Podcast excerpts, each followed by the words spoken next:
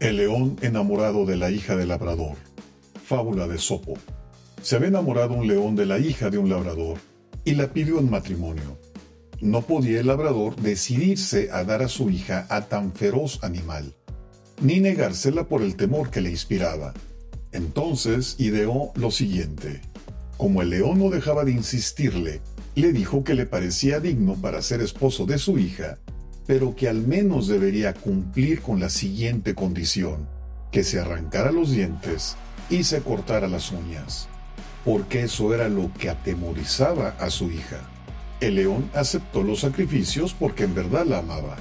Una vez que el león cumplió con lo solicitado, cuando volvió a presentarse ya sin sus poderes, el labrador, lleno de desprecio por él, lo despidió sin piedad a golpes.